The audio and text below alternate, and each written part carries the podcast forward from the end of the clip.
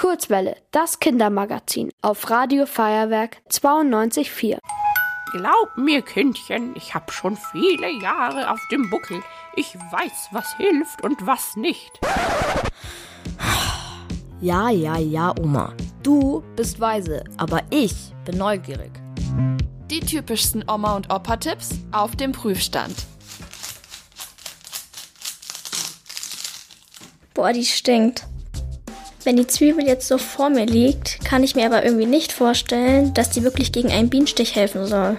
Also ich hatte schon mal einen Bienenstich, da waren wir in einem Raum und dann haben wir halt die Schuhe da ausgezogen, wo wir dann wieder rausgehen wollten, war halt eine Biene in meinem Schuh drin und dann bin ich halt voll reingetreten. Und das hat ziemlich wehgetan.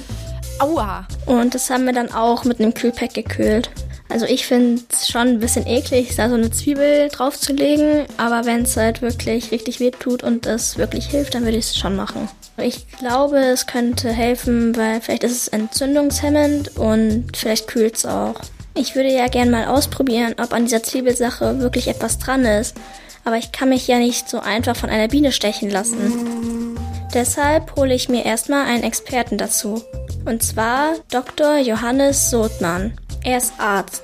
Zuerst einmal erklärt er, warum ein Bienenstich überhaupt juckt, anschwillt und wehtut. Die Haut nach einem Bienenstich juckt, weil die Biene, wie auch die Wespen und die Hornissen, einfach ein Gift in die Haut injizieren und dieses Gift eine Reaktion in der Haut auslöst und dies macht dieses lästige Jucken und aber auch die Schwellung nach einem Stich. Genauso ist das auch bei Stichen von anderen Insekten. Aber jetzt zur eigentlichen Frage.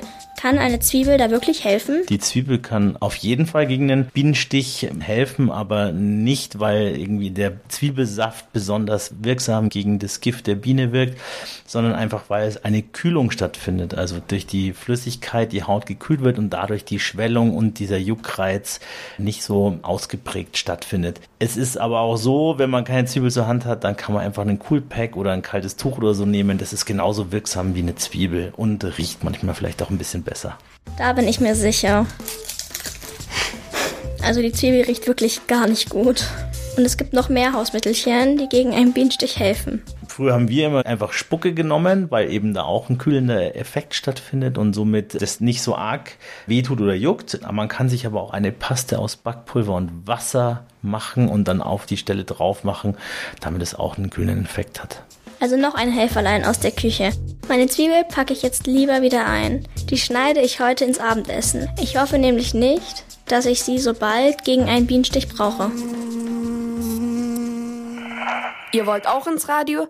Dann macht mit bei der Kurzwelle. Schreibt einfach eine E-Mail an radio@feuerwerk.de.